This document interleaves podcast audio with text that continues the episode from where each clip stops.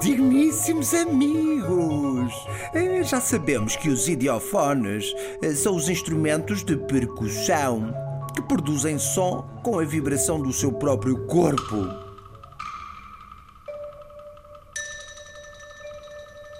Quando dedicamos um episódio aos idiofones, falamos inevitavelmente do xilofone. Um dos instrumentos de percussão utilizados na orquestra sinfónica mais conhecidos do grande público.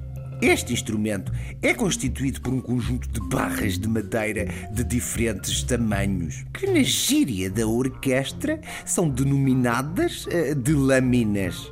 Estas lâminas estão dispostas na horizontal, da maior para a mais pequena, dos sons mais graves eh, para os sons mais agudos, da esquerda para a direita. Enfim, com a mesma lógica de um teclado de um piano.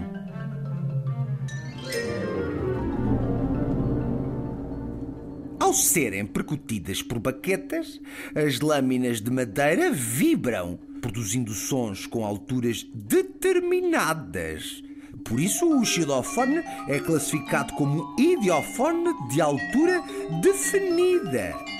Ora, a marimba, eh, que é o instrumento que o professor Diniz vos quer apresentar hoje, atua como um xilofone baixo, dado que é em tudo semelhante ao xilofone, sendo, no entanto, um instrumento de maiores dimensões.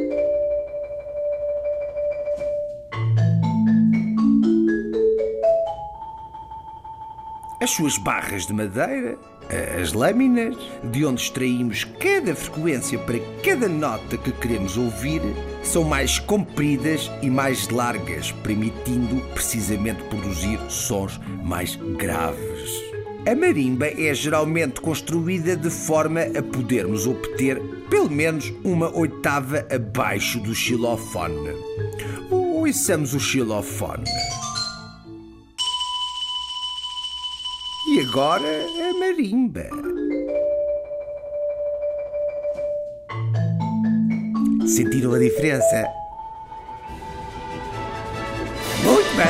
Estamos a fazer progresso! Até breve! E viva a grande música! O Professor Diniz.